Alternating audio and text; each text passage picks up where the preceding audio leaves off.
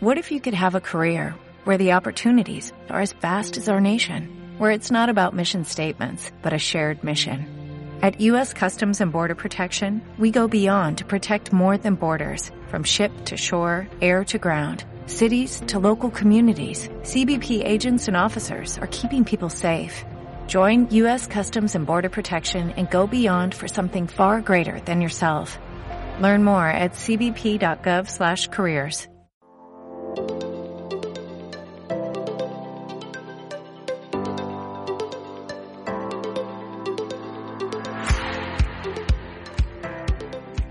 la bienvenida a Radio Woman Leader, la radio de las mujeres que lideran el cambio. Para saber más sobre Woman Leader, entra a nuestra web www.womanleader.org o búscanos en redes sociales. Estamos en Facebook, Instagram y LinkedIn y también en nuestro canal de YouTube Woman Leader TV. Te esperamos.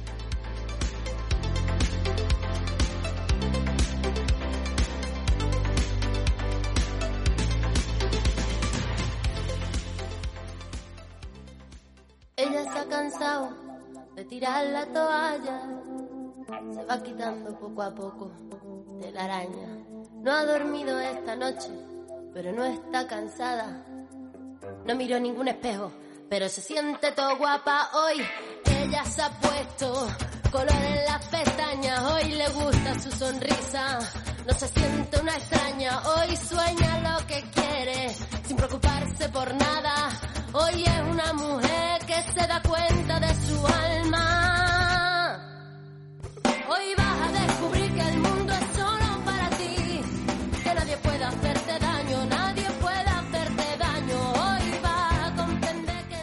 Muy buenas tardes, soy Gracia Sánchez del Real y ya estamos por aquí. Ya sabéis, como todos los jueves, que nuestro programa de Empresa 360 se convierte en un programa dedicado a la mujer profesional, a la mujer líder, empresaria, emprendedora y en general a todas aquellas mujeres activas en todos los sectores de, de actividad que os podáis imaginar. El programa de hoy va a estar dedicado a todas aquellas mujeres que están vinculadas al mundo del arte, porque de alguna manera, bueno, ya sabéis que si yo digo Dalí o Velázquez o Van Gogh, pues todo el mundo sabe de quiénes estamos hablando, ¿no? Pero si hablo, sin embargo, de Tamara de Lempica, de Maruja Mayo o de Sofonisba Anguisola, pues pues menos, ¿no? Ya se escucha un poquito menos.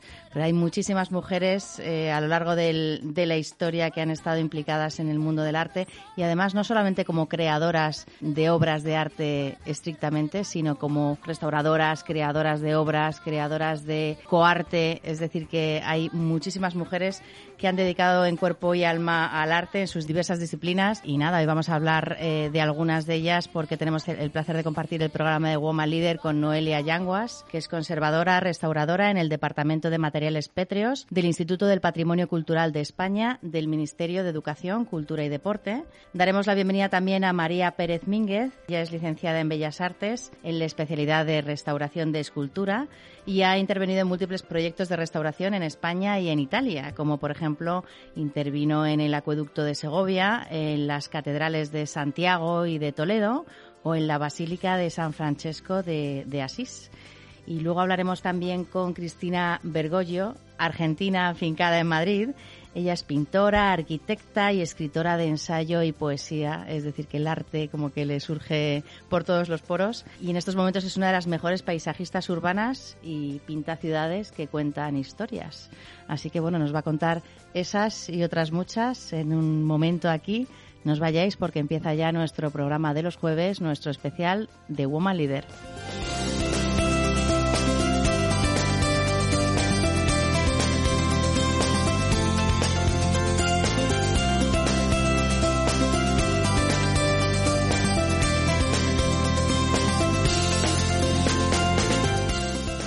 Pues como os comentaba, ya tenemos por aquí en el estudio a Noelia Yanguas. Buenas tardes, Noelia, ¿qué tal? Buenas tardes y muchas gracias por la invitación al programa. Encantadas de que estés con nosotras en el, en el día de hoy.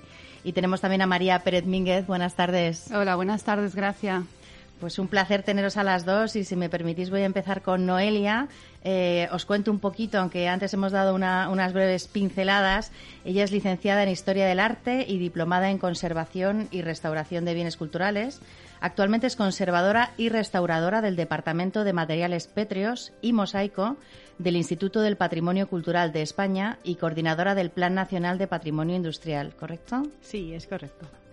Noelia, cuéntanos un poco, porque el trabajo de restauración suponemos que implica, bueno, debe ser muy emocionante el poder viajar por el tiempo eh, con, estas piezas tan diferentes y, bueno, nos imaginamos un poco que antes de intervenir en, cualquier obra o cualquier material tenéis que hacer un proceso bastante complejo de documentación, de investigación previa antes de, de, iniciar el proceso concreto de, de, restauración de cada pieza, ¿no? Sí, efectivamente, cuando se nos presenta una obra, ya sea para realizarla de oficio o mediante proyecto, lo primero es el estudio de la misma, pues desde todos los puntos de vista, ¿no? Histórico, artístico y estilístico, la historia material de la pieza, los materiales que la componen, el estudio del estado de conservación y de los factores que intervienen y para ello pues es necesario un equipo multidisciplinar con especialistas en las diferentes materias. A partir de ahí y de los resultados de este estudio y de acuerdo con los diferentes profesionales se elabora una propuesta de tratamiento.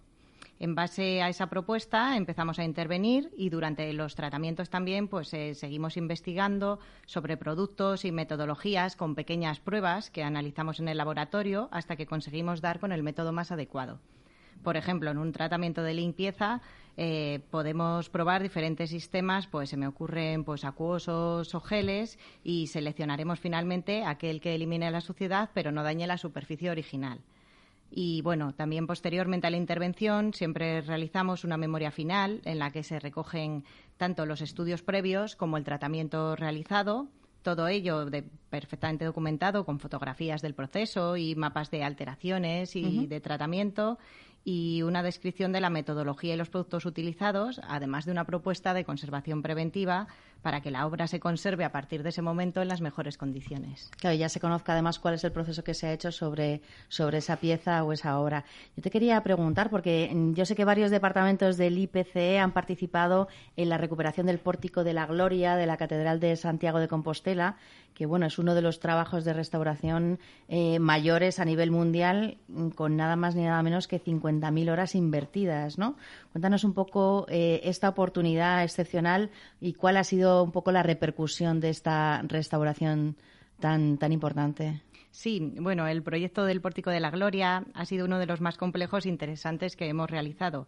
La intervención estuvo igualmente precedida de unos estudios, de unos estudios previos y, bueno, en total eh, han sido diez años entre estudios e intervención y fue un proyecto de colaboración entre la Fundación Barrié, la Catedral de Santiago y el Ministerio de Cultura a través del Instituto. Eh, desde el instituto eh, se coordinó por parte de mi compañera Ana Laborde. Yo también tuve la suerte de poder participar en él y además pues varios departamentos del instituto como por ejemplo los laboratorios, los diferentes especialistas que hay en, él, eh, químicos, geólogos, también el departamento de fotogrametría y recientemente el departamento de difusión que acaba de sacar la publicación de la intervención. Fíjate, es decir, que es que no somos conscientes de la cantidad de personas, el equipo totalmente multidisciplinar, ¿no? Que participa en este tipo de, restauraciones. Sí, sí. Eh, eh, muchísimos, sí. Qué, interesante. ¿Y qué otros proyectos estáis realizando actualmente? Cuéntanos algunos, porque, claro, en el Instituto del Patrimonio Cultural de España, que es el IPCE, desarrolláis todo tipo de, de proyectos en esta línea, ¿no? Sí. Bueno, ahora en el Departamento de Materiales Pétreos y Mosaicos, en estos momentos, pues estamos colaborando con la reforma del Museo Arqueológico de Sevilla. Acabamos de, realizar los estudios previos, eh, por ejemplo, de 10 esculturas de mármol de gran formato, muchas de ellas procedentes del yacimiento de Itálica. Y bueno, para ello hemos necesitado eh, hacer estos estudios para ver principalmente mediante radiografía y gamografía eh, cómo se encontraban uniones y ensamblajes internos que tienen estas piezas eh, debido a que presentaban fracturas que a lo largo de la historia eh, pues se han ido produciendo. Entonces, una vez que establecemos el estado de conservación, podemos ver las necesidades de cada pieza para un traslado adecuado y evitar pues, que, que, sufra ningún daño. También estamos desde 2019 actuando en el pantano de Valdecañas, en el dolmen de Guadalperal y en otras zonas del pantano, donde hemos tenido que extraer algunas piezas que corrían peligro de, espolio y, por ejemplo, ahora en el estudio tenemos en el taller en estudio un berraco geminado de allí. Mm, un berraco geminado son eh, que, vienen dos pegados, ¿no? Sí, sí, sí, serían el macho y la hembra, sí. Ah, qué bonitos. Sí, existe otro ejemplar eh, muy similar eh, que se encuentra en Extremadura, a menos de 20 kilómetros de donde se ha encontrado esta pieza y bueno, estamos mirando a ver también pues si hay entre ellos alguna relación, ¿no? Sí. Qué bonito, la verdad. Y ahí eh, estabas comentando, claro, porque a la hora de cuando una pieza eh, o, una, o una obra eh, ha sufrido pues, pues el paso del tiempo, que, que muchas veces se tiene que conservar para que, mm, primero, para intentar recuperar como eran originalmente, ¿no? Eh, pero también para que no se destruyan eh, en, los, en los años futuros. Ahí hay un poco de, debate algunas veces porque la gente está como muy acostumbrada a ver algunas obras que son muy antiguas, ¿no? A verlas de determinada manera y cuando pasan un proceso de restauración parece como que son otras, ¿no? Diferentes, pero en realidad estamos mm. recuperando un poco la obra original. Ese es el, objetivo fundamental de, del proceso de restauración. Sí, bueno, eh, se trata simplemente de conservar la obra tal, tal cual, ¿no? Esta es la finalidad más importante, conservarla como nos ha llegado para dejarla en las mejores condiciones eh, para parear el deterioro futuro, ¿no? Y bueno, el paso del tiempo por la misma o pátina también es, eh, hay que conservarlo. Es verdad que la intervención supone una modificación, pero siempre esta debe ser mínima. Lógicamente, si realizas una limpieza de una capa de suciedad gruesa, va a aparecer policromía que no se veía. Pero eso en muchas ocasiones no quiere decir que la hayamos puesto nosotros, sino que, sino que estaba y no se veía y la gente se sorprende muchas veces porque dice, uy, esto es, esto es nuevo, ¿no? Es que... Eso es. Además, solo eliminamos la suciedad y aquellas capas de barniz, eh, por ejemplo, que puedan ser perjudiciales y siempre por cuestiones de conservación. En cuanto también a la reintegración, que tiene, por supuesto, una connotación estética, aquí también seguimos los criterios internacionales y sí que añadimos materia, pero siempre tiene que diferenciarse con el original y ser reversible bueno, creo que para poder entender bien esto en cada intervención es necesario conocer qué se ha hecho y el por qué. Y todo ello queda reflejado como he comentado anteriormente, en las memorias finales. Queda siempre documentado, ¿no? Sí. Y mm, yo te quería preguntar, porque claro, hay mucha diferencia entre cuando te subes a un andamio a trabajar, que estás ahí en el, en el campo real, ¿no? De, de trabajo, por ejemplo, en el pórtico, ¿no? O cosas similares, o trabajar en el taller, ¿no? Porque ahora, por ejemplo, estáis restaurando el sepulcro de Arnau de Valeriola en el taller. ¿Cuál es la diferencia entre las restauraciones que se hacen más in situ eh, y las que bueno pues se puede llevar la pieza o la obra al taller para, para trabajar en ellas? Bueno, eh, yo creo que la primera gran diferencia son las condiciones del restaurador. Eh, lógicamente estás mucho más cómodo en un taller que en un andamio. Y si ya pensamos, pues imagínate en una portada de piedra al exterior en invierno, pues en Soria eh, pues es que se congelan hasta los productos. Sí, bueno, claro. En Soria, eh, mejor en el taller, así nos lo pudiéramos llevar, ¿no? Claro, pero es una realidad, ¿no? Es así como se trabaja en, andamio. Y otra gran diferencia ya a nivel de trabajo es que, por ejemplo, en las dependencias del instituto, pues cuentas con ese equipo multidisciplinar del que venimos hablando. En el instituto, las obras que hacemos de oficio eh, suelen ser de pequeño formato y puedes investigarlas de este modo pues todo lo necesario. Y en un andamio normalmente estás contratado por una empresa y bueno, a no ser que seas el jefe de equipo, pues te limitas a realizar el tratamiento ¿no? que, te, que te dicen. Nosotros las obras in situ de gran formato en estos momentos pues las tenemos que contratar por falta de recursos humanos y materiales a empresas, eh, sale por medio de concurso público y la verdad es que solo nos toca subir al andamio para las visitas de obra. Claro.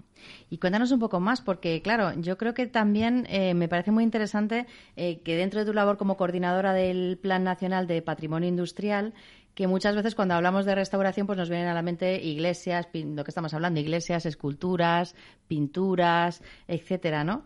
Pero claro, no se nos ocurre que se hagan intervenciones en algún lugar como puede ser el Alto Horno de Sestao.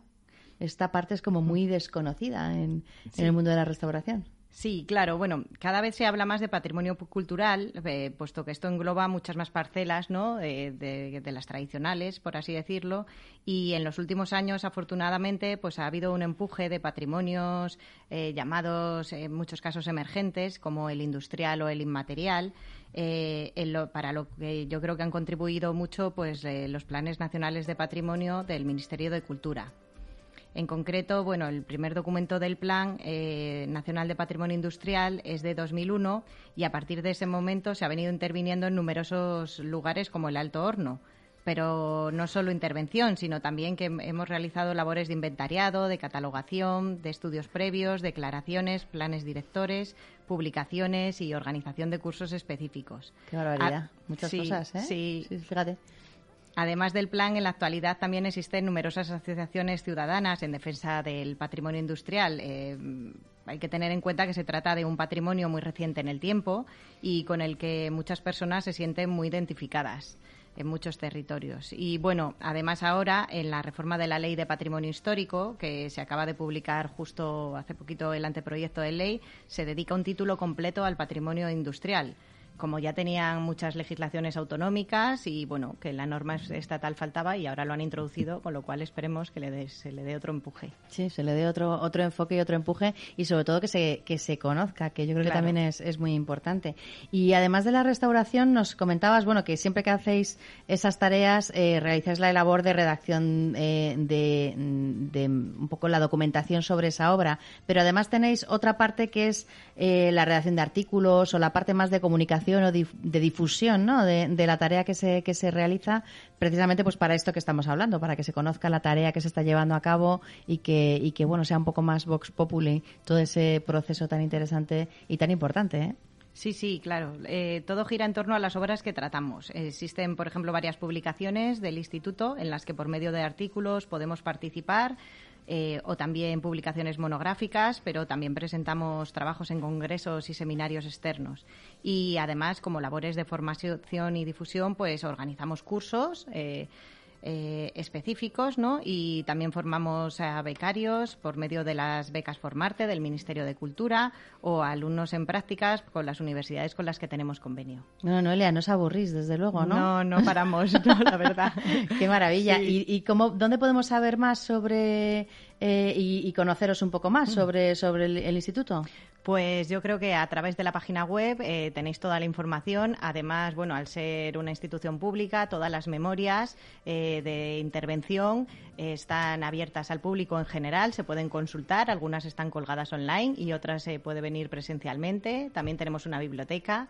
El edificio también merece la pena conocerlo y allí estamos para lo que necesitéis. Pues una maravilla. Muchísimas gracias por estar aquí esta tarde con, con nosotras. Quédate por aquí porque precisamente está ya con nosotras María Pérez Mínguez, que os contaba que, eh, bueno, ella nos cuenta que proviene de una saga de artistas, pues eh, su antepasado es el pintor José Gutiérrez Solana, ¿no? Sí. Bueno, es antepasado, es primo de mi abuela, bueno, fue primo de mi abuela y, y, sí, bueno, normalmente no lo suelo decir, ¿eh? lo he dicho así un poco... bueno, pero es una tradición, es una, bueno, es, os viene de familia, digamos. Claro, sí, para introducir un poco que yo estoy en el mundo del arte porque no me quedaba más narices. Bueno. porque tanto por la parte de mi padre como por la de mi madre, pues tenemos artistas que, bueno... Eh, Se puede decir que lo has mamado. Totalmente. Totalmente. Totalmente. Mi padre es arquitecto y, en fin, y, bueno, mi madre era una artista de, la vida, así que Maravilloso. sí. Porque entonces tú eres, de hecho, licenciada en Bellas Artes en la especialidad de restauración de escultura, ¿no? Sí. Y en ese sentido, pues has hecho muchísimos proyectos de restauración, tanto de retablos, de techos, de esculturas, de, tallas, de, bueno, murales, eh, todo tipo de, piezas, ¿no? Pueden estar. Es que también estoy especializada por la escuela en pintura y luego eh, en el trabajo pues eh, me fui a trabajar a Italia y estuve restaurando pintura mural. Luego también empezado, empecé con, bueno, en Italia también hice piedra. Así que he tocado un poquillo todos los palos porque además en esta profesión si no te mueves yo como autónoma, o sea, es muy complicado el solamente ceñirte a una especialidad y además que enriquece muchísimo eh, el mundo de la restauración para, para mí. O sea, para mí la restauración y la vida van como paralelos. O sea, eh, en cuanto a es que la restauración es conservación y restauración. Y, muchas cosas de, mi profesión me las aplico a mi vida. La paciencia, sobre todo. Muy importante. Súper importante para todo. Y, y, eso que yo soy una persona bastante impaciente, o sea, que me gusta estar aquí, pero allí también y vivir un montón de cosas y tal, pero luego empiezas el trabajo y te centras en, lo que estás. Bueno, pero cuando entras en un trabajo que te gusta y en ese caso, bueno, vosotras que sois eh, restauradoras, hmm. entras en una, en una fase de flow que llaman ahora, ¿no? Que estás como tan concentrada que se te pueden pasar las horas y ni te enteras de que ha llegado la hora de comer, la de cenar, da exactamente igual, ¿no? Totalmente, sí, es así. La verdad es que tengo mucha suerte. Yo como los actores o las actrices que dicen, para mí no es trabajo, o sea, sí es trabajo porque evidentemente tienes que comer y son muchas horas y, es muy bonito, pero también es muy cansado y, bueno, trabajas con el cuerpo, que quieras que no, eh, es un esfuerzo físico importante. Y además ahora vives en una ciudad en la que trabajo no va a faltar en este, en este área, porque estás en Segovia, ¿no? Trabajo no falta, lo que falta es financiación. Financiación muy importante.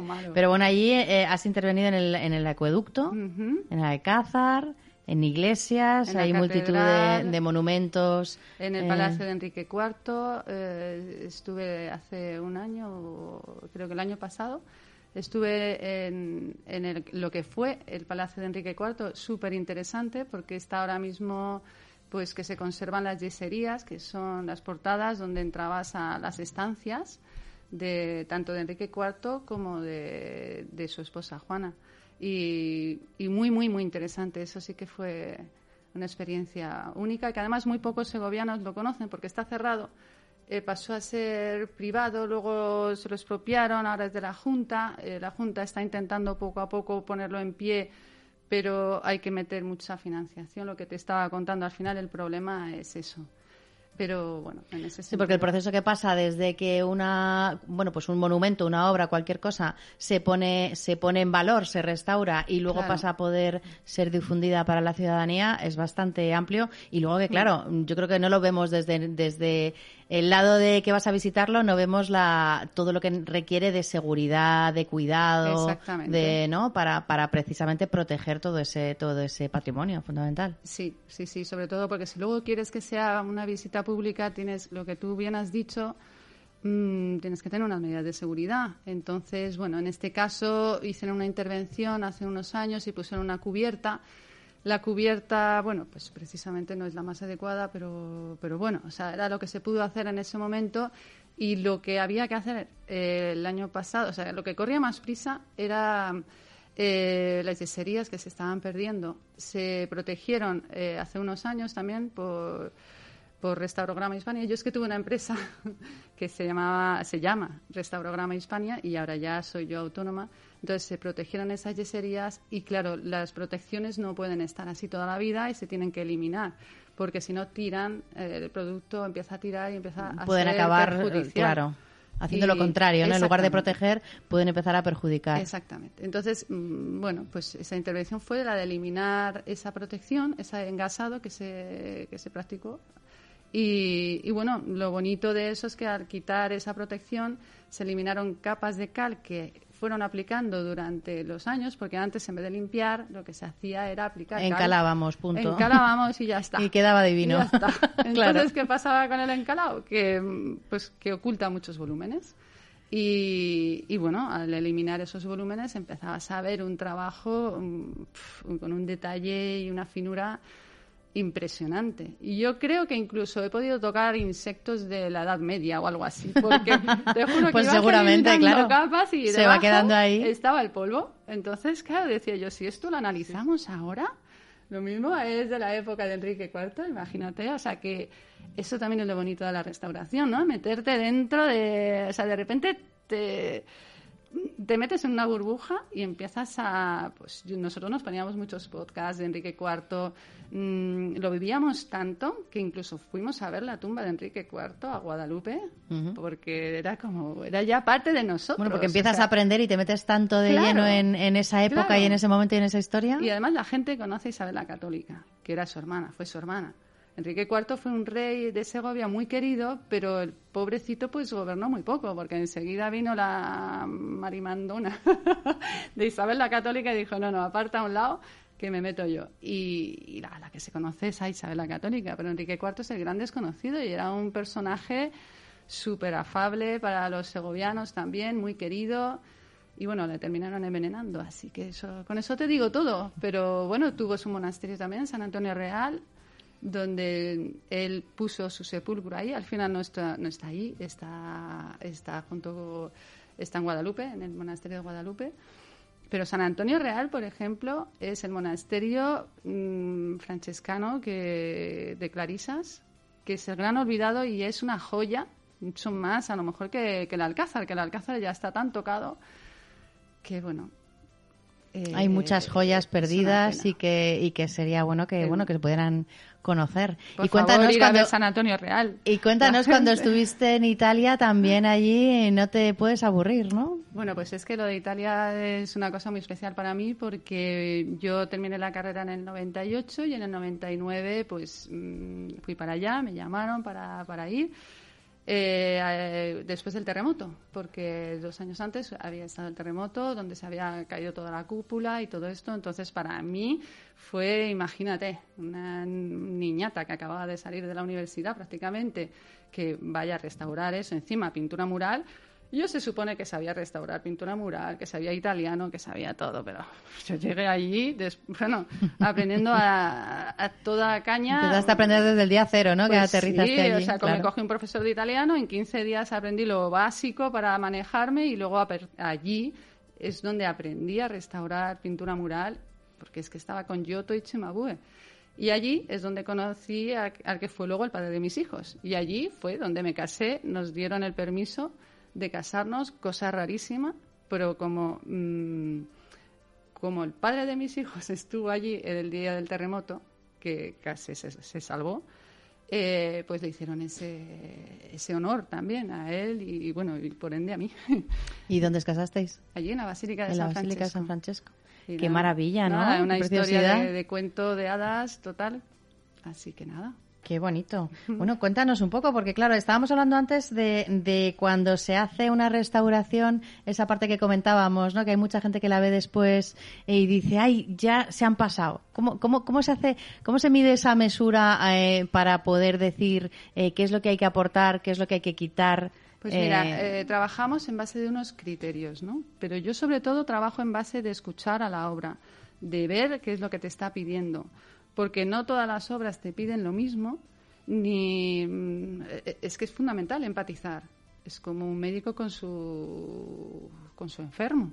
En realidad nosotros trabajamos con bata blanca, con bisturí, con no sé qué, o sea, sí que incidimos sobre la obra, con lo cual o la escuchas, que lo que decía Noelia, en base a unos estudios previos, en base al al, al contexto que, donde está la obra y en base a muchos factores que antes de tocar la obra ya más o menos entiendes de qué va el artista, le tienes que conocer, tienes que saber su técnica, cómo trabaja, si pone veladuras, si no las pone. Mm, es todo un estudio previo que es, que es, lo que te dice luego cómo actuar. Y muchas veces no, puede, no sabes actuar hasta que no tocas la obra. O sea, sabes una parte importante, pero hasta que no tocas la obra y no estás encima de ello, mmm, no sabes lo que te pide. Claro, no te estás dando cuenta de cómo responde, ¿no? Porque empiezas a intervenir, empiezas a, a, raspar, a quitar y claro, Yo lo que creo en este caso de la restauración que no es cuestión de gustos, porque hay gustos, o sea, hay dependiendo de la época, hubo una época que el estrapo era lo que se hacía. En una pintura mural, estrapar quiere decir quitar la pintura del muro y se hacía como se encuentra una pintura mural, vamos a quitarla cosa que muchas veces mm, fastidiaba la obra y hay muchísimas pinturas murales eh, con la protección que te decía yo, por ejemplo, de las yeserías guardadas en los fondos del museo. Hay veces que no hace falta, o sea, hay veces que no porque tengas en ese momento ese criterio y muchísimo menos el gusto del cura o del cliente. O sea, que no es que mira, si le pones aquí un poco de color y si le quitas, no, es que no se trata de tu gusto. Porque luego va a venir otro y va a querer otra cosa. Y luego va a venir la señora filigresa que quiere que le pongas. No. No, no, o sea, la obra es la que te habla y tú es a la que tienes que escuchar. Y ahí tienes que tener una, comunica una comunicación y una comunica... ay, me saldrá. Una comunión restaurador y, obra. Es y ese es el, en el, el, proceso creativo también en el que pones un poco tu parte, ¿no? En, esa obra a la hora de, creatividad poquita. O sea, la creatividad en, para un restaurador es la solución que das a, ciertos problemas. En eso está la creatividad. Porque luego poco puedes. Mm, o sea, tú tienes que respetar muchísimo a la obra y al autor, porque el autor no se puede defender. El autor normalmente cuando te toca restaurar una obra ya no, eh, ya no está. Entonces eh, tienes que, respetarle a él y lo que quería eh, expresar. ¿Y en qué proyecto estás ahora o en qué proyectos interesantes nos puedes contar que estés ahora pues trabajando? Es que yo ahora estoy emocionadísima porque estoy con una obra de Aniceto Marinas que mm, es La Piedad de Aniceto Marinas que está en la parroquia del Inmaculado Corazón de María en la calle Ferraz. Es un grupo escultórico impresionante porque, bueno, tiene una expresividad brutal Em, además, el propio Aniceto Marinas decía que si una obra no expresaba lo que tenía que expresar, no valía para nada. O sea, imaginaros, mm, pues eso, la madre que acoge a su hijo muerto en brazos. Aparte, tiene técnicamente es perfecto. O sea, es una, una lección de, arte increíble porque las proporciones, la anatomía. Mm, es que tú ves el brazo, ves las piernas, o sea, yo no he visto un cuerpo tan perfecto de hombre. Pero, y luego la expresión de la cara, la expresión del Cristo muerto con la expresión de la cara de la Virgen que está muerta en vida también.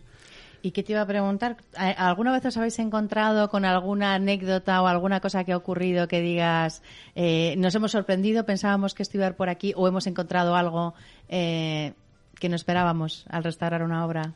Bueno, yo creo que eso es una cosa que muchas veces, ¿no? O sea, ya sea una policromía oculta, ya sea un dorado. Sí, continuamente. Sí. ¿Verdad? O sea, sí, sí. Es que es, como el. A ver, que, se ha descubierto pues detrás de un retablo una virgen. Mm, no sé. Pues las pinturas, ¿no? Sobre lienzo, pues eh, tienen un montón de repintes, muchísimas capas de policromía. O de repente que sabes que debajo hay un, otro cuadro pintado, pero que el que lo que tienes también es bueno, con lo cual, ¿qué haces? Hay que decidirlo, ¿no? Un poco. Simplemente lo documentas. Lo documentas con radiografías, y tienes los medios y tal, o sea, sí, sí, sí. Qué bonito, de verdad. Pues oye, muchísimas gracias. Me encanta el, eh, el trabajo que hacéis, es fascinante en, en, todo punto. Y cuéntanos dónde te podemos localizar, que no nos lo has dicho. Pues mira, a mí, eh, bueno, tengo Instagram, María Pérez Mínguez, eh, tengo la página web también, y luego, bueno, ahora mismo me localizáis en, la iglesia del Inmaculado Corazón de María. Y luego en Segovia tengo un taller que, que es súper chulo en, el estudio de arquitectura también, que lo comparto con mi padre, que es arquitecto, y mi hermano, que también es arquitecto técnico, y mi cuñada, que también es arquitecto de interiores. Ah, toda la familia. Ana Montarello, que también tiene Instagram y es súper buena. O sea, recomiendo pues, la página Ana Montarello. Pues muchísimas gracias María Pérez Mínguez y muchísimas gracias Noelia Yanguas por estar aquí esta tarde. Os invito a que volváis a venir para seguir hablando de bueno todas estas obras, estos monumentos y estas restauraciones que son interesantísimas. ¿eh? Pues muchísimas gracias a ti. Yo estoy encantada de que me, había, me hayáis llamado y, participar en vuestro proyecto de Woman Leader. Sí, igualmente suscribo todo lo que ha dicho María. Muchísimas gracias. Pues estáis invitadísimas a la próxima, sobre todo porque yo creo que de esto podemos seguir hablando y contar un, montón de cosas interesantes que, que se merecen y mucho que, que, la, que toda la gente las pueda conocer. Gracias.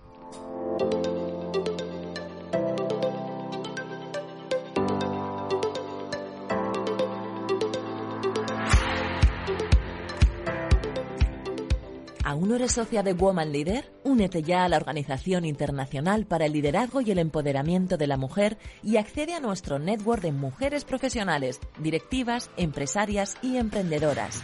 Entra en www.womanleader.org y hazte socia. Te estamos esperando.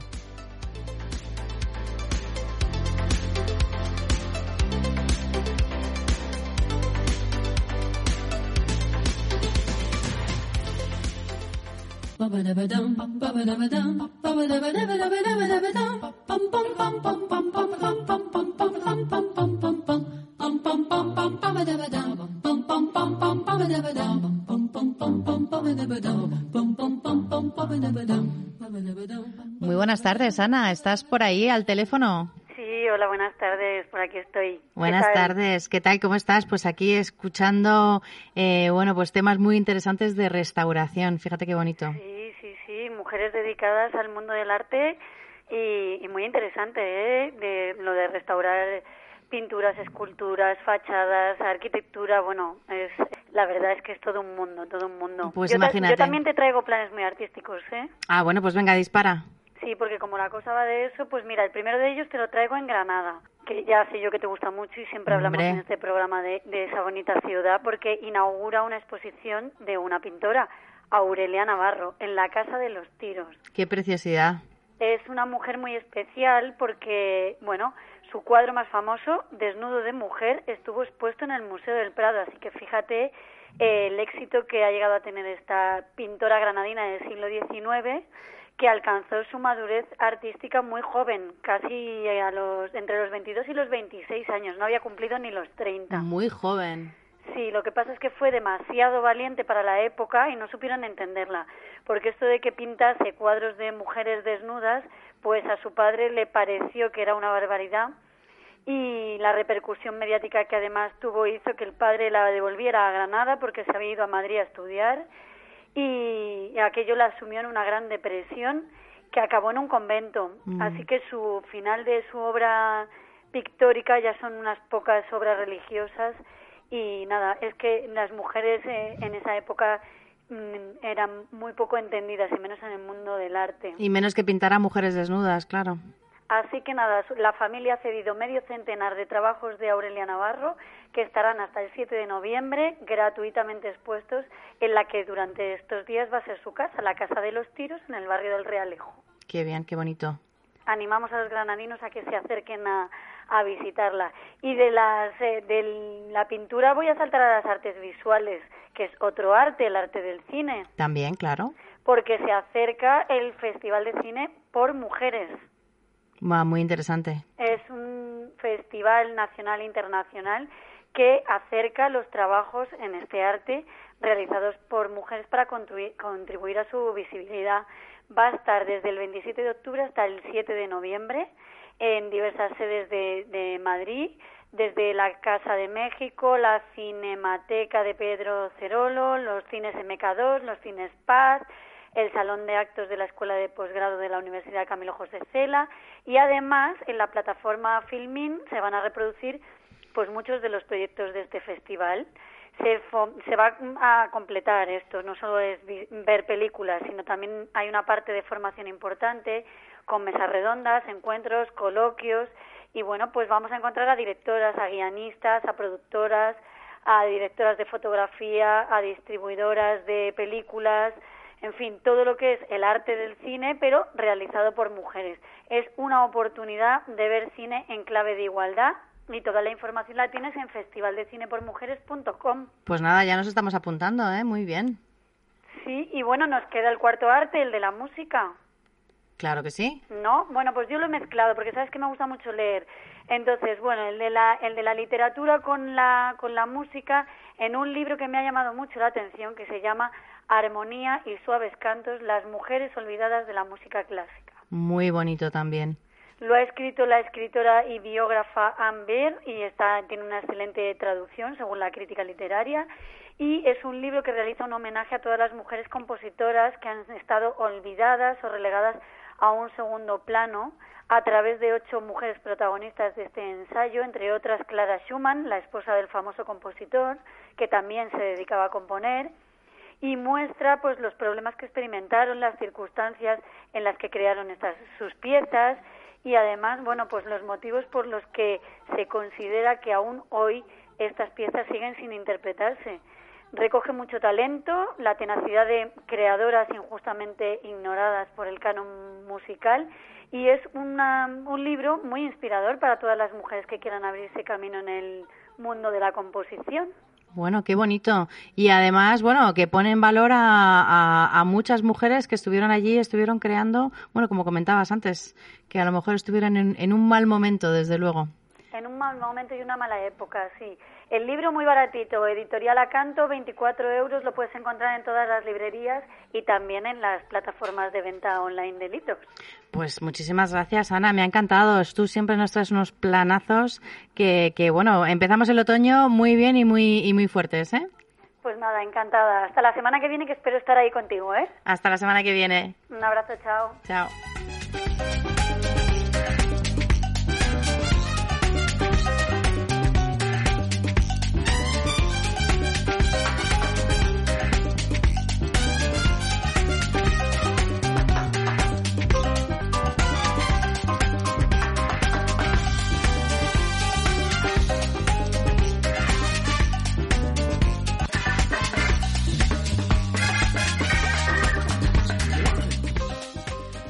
Pues fijaos qué interesante. Seguimos por aquí con nuestro especial de mujeres en el mundo del arte. Hablábamos de restauración en todos esos campos que hemos estado hablando y tenemos con nosotras a Cristina Bergoglio, que es arquitecta, pintora y escritura de poesía y ensayo.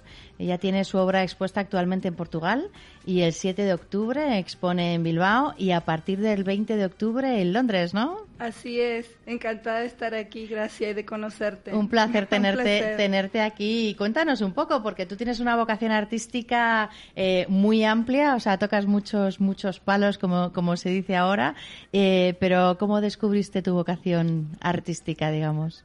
Bueno, todo empieza en la infancia, aunque lo neguemos, creo que las vocaciones se empiezan en esa etapa de nuestra vida en la que no estamos condicionados, en la que no estamos pensando de qué vamos a vivir y realmente nuestra vocación es aquello que tú hacías cuando eras niño, pero que luego, bueno, lo desarrollas. Y mm, yo me he criado en una familia donde hay muchos creadores.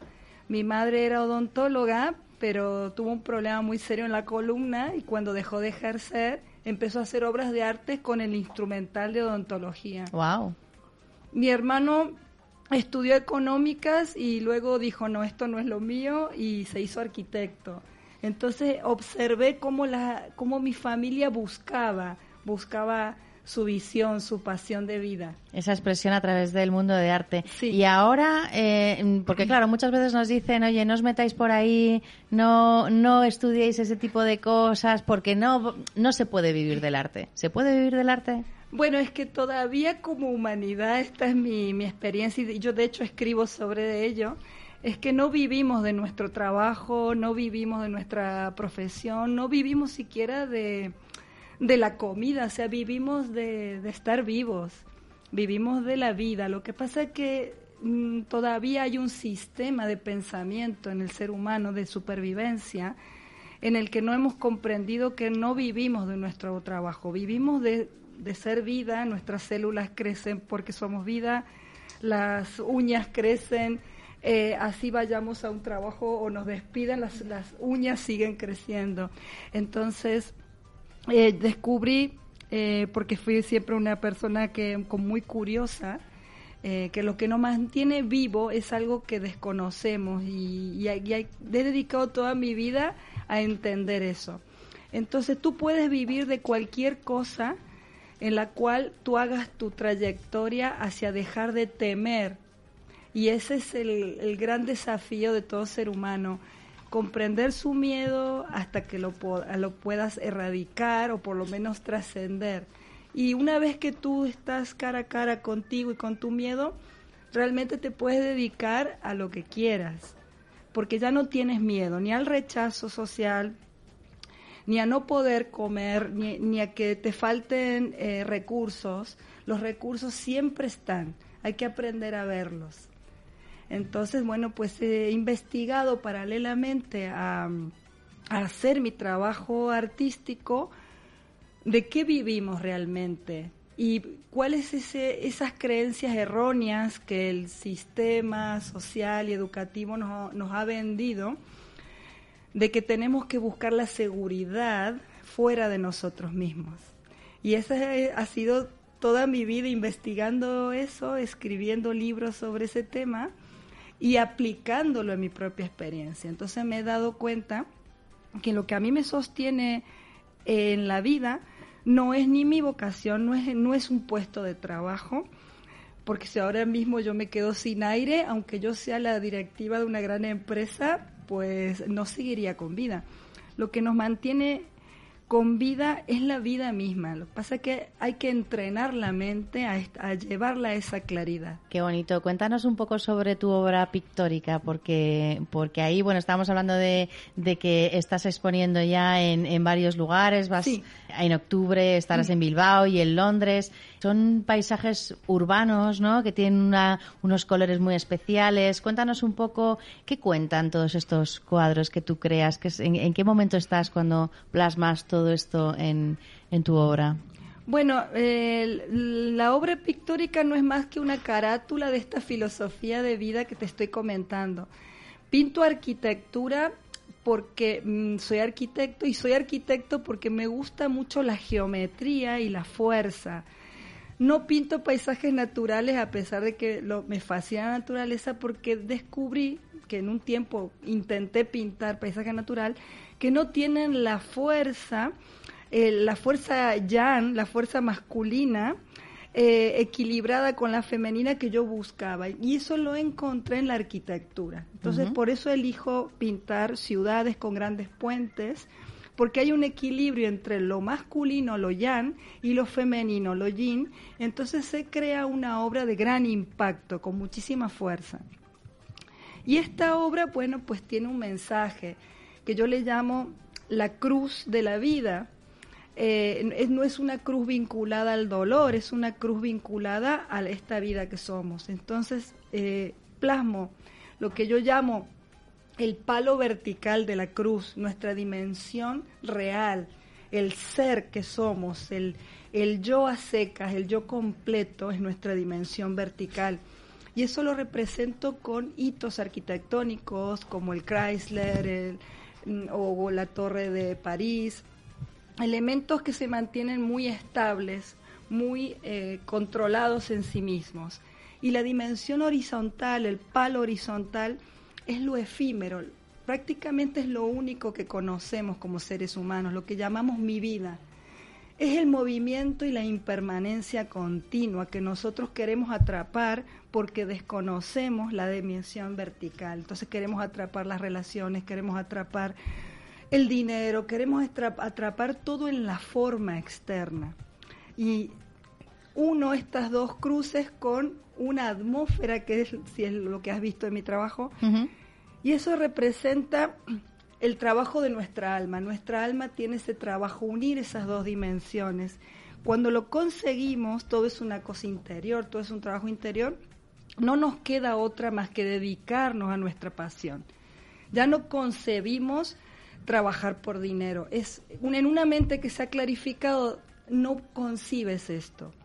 Puedes estar sin dinero, puedes estar sin recursos, pero nunca vas a estar sin vida, solo sin esos símbolos del ser que llamamos las cosas, los objetos.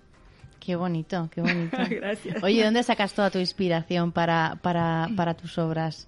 ¿Eres muy eh, sistemática o creas cuando te viene el momento? Cuéntanos un poco. Soy como un general del ejército, soy sumamente disciplinada. Ah, sí, fíjate. Cualquier artista que realmente viva de ello, no le queda otra opción más que la disciplina. Y luego cuando realmente estás en ese entusiasmo, la disciplina se convierte en algo que deseas, no algo que te cuesta, algo de lo cual huyes. Te, te conviertes en disciplina porque estás tan entusiasmado, quieres plasmar algo, dejar un legado, crear algo maravilloso y te encanta ser disciplinado. Así que bueno, pues yo me inspiro trabajando. Además siempre tengo algún proyecto porque como vivo de ello, pues no puedo permitirme no tenerlos. Y bueno, me levanto muy pronto, eh, a las seis, y me pongo a... Mire, tengo una... O sea, que como decía Picasso, que la inspiración venga, pero es que mejor que me encuentre trabajando, ¿no? Cualquier artista que viva de ello es disciplinado y, y yo estoy segura que esos artistas que conocemos que la historia ha creado una, un mito alrededor de ellos como que eran desordenados, como que tenían una vida caótica. Eso estoy seguro que eran leyendas. Estoy completamente convencida que estas personas eran disciplinadas. Oye, cuéntanos, porque además pasas de, de, pintora, arquitecta y también escritora, ¿no? Porque tienes la faceta también de escritora y de hecho, háblanos un poco de tu libro Vivir Renaciendo. Pues, eh, bueno, como realmente me descubrí que para dedicarte a una actividad independiente tenías que aprender a dejar de sufrir, tenías que aprender a dejar de sufrir. Tendrías que aprender a dejar de relacionar la expresión individual de tu talento con dolor, con escasez, dejar de relacionar eh, legado con sacrificio. Y entonces me puse a investigar, porque soy un poco ratón de biblioteca, cómo funciona nuestra mente. Y nuestra mente está siempre en la fantasía, nunca está en el aquí y ahora. Y el aquí y ahora, que hablamos mucho de esto, se ha vuelto una moda, pero es la solución para cualquier conflicto. Es, de hecho, todos los escenarios que tenemos en nuestra vida nos llevan al presente. Todas las cosas que hacemos es para aprender a estar aquí ahora y escrito Vivir Renaciendo, que son 25 muertes que te enseñan a vivir. Cada muerte es una idea que debe morir. La idea de la escasez, la idea de que no voy a poder comer si me dedico a mi vocación es una idea que debe morir, es una de las muertes. La idea de que vivimos de un trabajo es una idea que debe morir, vivimos de la vida que somos. La idea de que somos el único que padece en el mundo mundial y la víctima, ese paradigma debe morir. Entonces, vivir renaciendo son 25 muertes que te enseñan a vivir. Qué bonito. Beatriz de la Iglesia, ¿qué te parece? Bueno, me parece maravilloso. Te escucho y estoy así. Hola, Beatriz. Pues buenas tardes. Igualmente, yo lo único que estaba era deleitándome con todo lo que estás contando, que me parece fascinante. Gracias. Fíjate todo lo que nos está contando Cristina. Qué potente, ¿no? Pues sí, bueno, lo que dice Cristina de, del vivir el ahora, que es verdad que ahora se ha puesto muy de moda lo del presente, pero es que en el presente es en el único lugar donde no hay sufrimiento. Normalmente nos vamos al pasado, nos vamos a la ensoñación o al mundo de la irrealidad y ahí siempre hay ISIS, ahí si hubiera, hay lo que pasó, o sea, realmente en el ahora, cuando tú quieras romper el, el miedo, es en el ahora. Hoy tengo para comer, sí, no hay escasez. Hoy tengo un techo donde vivir, sí, no hay eh, carencia. Hoy tengo a quien amar, sí. Hoy estoy viva, hoy estoy sana, sí. Hoy, solo por hoy, me doy el permiso de ser feliz. Si empiezo a lo que me pasó o lo que me pasará, siempre me voy a un mundo de falta de realidad donde ahí existe el sufrimiento. Entonces, yo estoy completamente de acuerdo y además los momentos que has dicho de las muertes son muy interesantes y es donde por ese tránsito yo creo que, en ese camino lo hemos transitado casi todos, hasta que llegas a, poder vivir el regalo que, que, lo llaman presente, ¿no? que es el regalo de la vida. Ah, pues mira, me he encontrado aquí a, a una compañera de pensamiento. ¿Ves? No hay, no hay casualidades. O sea, las almas nos eh, encontramos. Sí, por eso digo que te estaba escuchando y digo, eres tan afín todo lo que estás diciendo a mí que estaba mirándote un poco embobada, ¿no? Y además un artista de la vida, que yo creo que, que la vida es un arte, o el arte de vivir es el, el, el arte más difícil al que nos tenemos que enfrentar, ¿no? Y lo que tú habías dicho de las disciplinas, del artista, es verdad que, muchas veces el artista tiene esa fama de, despreocupado o de esa genialidad loca, pero al final el artista que triunfa o el artista que se toma el arte como una verdadera profesión barra vocación, eh, es, al, es que entrega todo. Y eso requiere también una disciplina y requiere un tiempo. Sí, sí, es, es la energía del entusiasmo, como dice eh, el entusiasmo que significa vivir en el espíritu eh, que no es una idea esotérica, es literalmente científica. Entusiasmo, eh, cuando se, tú te conviertes en ello, eh, te vuelves ordenado, tienes una energía que desde fuera la gente dice, pero esta mujer, que le, ¿cómo hace tantas cosas? pero es que en realidad tú estás siendo las fuerzas de la vida, ahí ya no hay persona haciendo, es vida que te está que tú la permites. Y entonces te vuelves una persona que hace cosas con mucha eficacia. Y ese ese entusiasmo se consigue solo si tú te alineas con, con tu vulnerabilidad, con tu con tu miedo más profundo, y nuestro miedo más profundo es el no ser, o sea, todos nuestros miedos, el miedo a que se vaya la pareja, el miedo a que se muera el gato, el miedo a no tener techo, es el miedo a no ser. Y si tú dedicas toda tu vida a darte cuenta que hagas lo que hagas, siempre vas a ser, eh, pues entonces de esa comprensión de que ya eres, entras en esa energía del entusiasmo y el entusiasmo te va a llevar sí o sí a cumplir con tu destino, que es siempre para la vida, no es para la fama, es para la vida. La fama es una fantasía de la mente. y al final el entusiasmo es lo que te da la vida, ¿no? Y el, el, artista es el que le pones entusiasmo, da igual en la, en la, energía que estés, si es en la energía de la pasión, de la, de la alegría o de la tristeza, pero hay un entusiasmo en ese crear.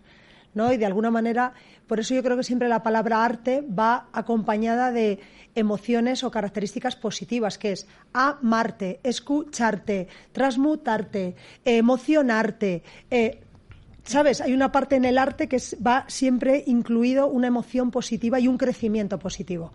Sí, es verdad, todas terminan en, en arte. claro, claro, claro. Sí, que al final, por eso el entusiasmo, es que yo no creo que hay vida sin entusiasmo. Si no, si no estás entusiasmado, no estás vivo, que hay mucha gente que, está sobreviviendo. Pero, pero yo creo que, que, además el arte es eso, el conectarnos con una parte como con tu esencia, ¿no? Nos hemos dado cuenta además en este momento que hemos vivido tan, tan duro últimamente que cuando a la gente la han confinado en su casa, ¿qué han hecho? Crear. Crear. Es que muchas veces, y bueno, precisamente veo que llevas una camiseta bueno, es que hoy vengo haciendo honor a esta mujer a la que admiro y he dicho, hoy voy a hablar de arte eh, en el programa, yo tengo que llevar a Frida Kahlo y lo he traído en vuestro honor. He dicho, para mí es un ejemplo de alguien que, que, vivía a través de su arte. Además, ella dijo, cuando tenía el problema de las piernas, dijo, pies para qué os quiero si tengo alas para volar. Ella, las grandes pinturas de Frida Kahlo, expresa su noche más oscura del alma, como sus fantasías, como sus perversiones, como sus, sus oscuridades ¿no? y sus lamentos. O sea, yo creo que, que por eso digo que la vida es un arte, que al final cada uno lo expresa a través de la música, de la escritura, de la pintura, de cualquier manera de crear, ¿no? Porque todos somos creadores y creadoras de, de, obras maestras. Lo único que muchas veces no somos conscientes de esa inspiración o de ese, o de ese don que poseemos todos de, crear algo hermoso, ¿no? Es verdad, es verdad que no hay nadie que no sea artista, pues un pájaro es artista, una catarata es artista, pero es nuestra mente confundida, no es la mente que está perdida en el sistema de pensamiento del ego, del miedo, la que dice, bueno, aquel artista y yo no, pero eh, la creatividad no puede no estar en ti, porque si tú eres vida vas a ser creatividad. Correcto. Y la cuestión es, eh, ¿estoy dispuesto a permitir eso en mi vida? ¿Estoy dispuesto a, ir con mis miedos, mirarlos de frente, transmutarlos? Es una disposición, es una disposición. A, y, es una elección también, ¿no? Porque al final, lo que tú decías, no, no, la mente analítica o el ego es la que siempre compara Tú eres artista, de hecho eh, el, arte es tan subjetivo que para ti Kandinsky o Dalí o tal puede ser un genio y para otro un impresionista o, Frida Kahlo. Totalmente subjetivo. Oye, contadnos, ¿dónde os podemos localizar, Cristina? En cristinabergoglio.com Beatriz de la Iglesia.com eh, y en todas las redes Beatriz de la Iglesia. Sobre todo en Instagram, ¿no? Sobre todo en Instagram, que tengo mucha actividad. Oye, pues muchísimas gracias. Tenemos que montar unos debates y seguir hablando de todo esto porque el arte está tan relacionado con, con esa libertad, esa liberación, ¿no? Que estabais, que estabais comentando y que yo creo que es importante para todas las áreas de la vida y para todas aquellas personas que se sientan o no artistas, porque a lo mejor cuando te liberas es cuando te das cuenta de que tienes un artista dentro, ¿no? Muchísimas gracias y nos escuchamos la semana que viene. Chao.